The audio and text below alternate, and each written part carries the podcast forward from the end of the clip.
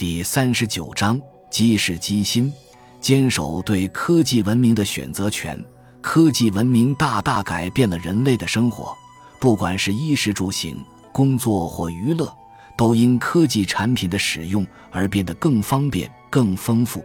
但在丰富与方便之余，我们似乎也变得更加无所适从，心情更浮躁，人际关系更疏离。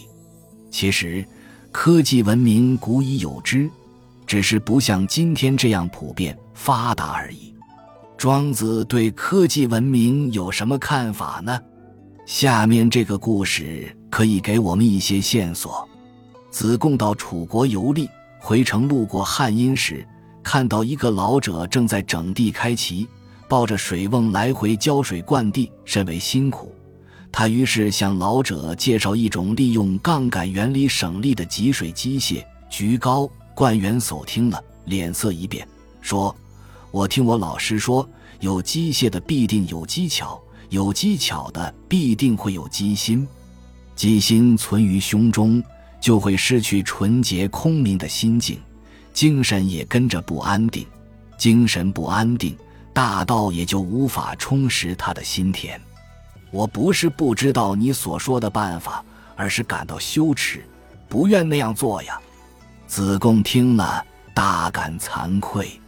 后来，子贡向孔子提起这件事，孔子也对冠元叟赞美一番。姑不论这个故事是否编造，他告诉我们两件事：一是社会文明自古即有两条路线之争。功利实用主义色彩浓厚的儒家认为，菊高用力小而功效大，所以应该用它来取代费力多而功效小的抱瓮灌园。但道家却认为，机械会激起大家竞逐的机心，快还要更快，巧还要更巧，人心会变得越功利越不安。他们追求心灵的安适、自由与饱满。所以宁可抱瓮灌园，而拒绝使用菊篙。一是道家的自然真朴主义胜过儒家的功利实用主义，最少在故事里是这样。庄子显然是站在灌元叟与道家这边的。所谓有机械者必有机事，有机事者必有机心，当然有他的道理。譬如我们现在用电脑网络来找资料。比传统的手工方法要方便而快速，但在上网搜寻时，我们忍不住就会浏览过多的资讯，网页跳出来的速度稍慢一点，还会让你不耐烦地乱转滑鼠，而且在不知不觉间将电脑的操控模式运用在人际关系里，这比起传统悠闲的找资料方式，确实更让人纯白不备与神生不定。但其实。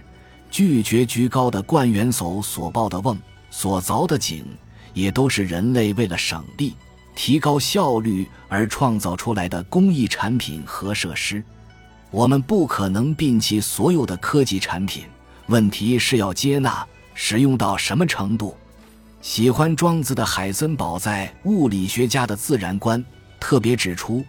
冠元叟所说的“神生不定”是人类今日危机处境中最适当的描述之一，但问题不是出在科技本身，而是来自他们的飞速进展，快的使我们没有时间去适应新的生活条件。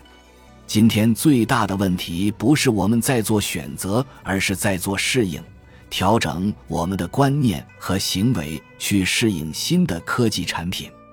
虽然时代不同，但社会文明的两条路线之争依然存在。在众多的科技产品之前，我们面对了根冠元叟同样的情景，而他提醒我们：为了保有心灵的安适、自由与饱满，一个有智慧的人应该坚守自己的选择权，自行决定要让科技产品介入你的生活到什么程度，要懂得对某些科技产品说不。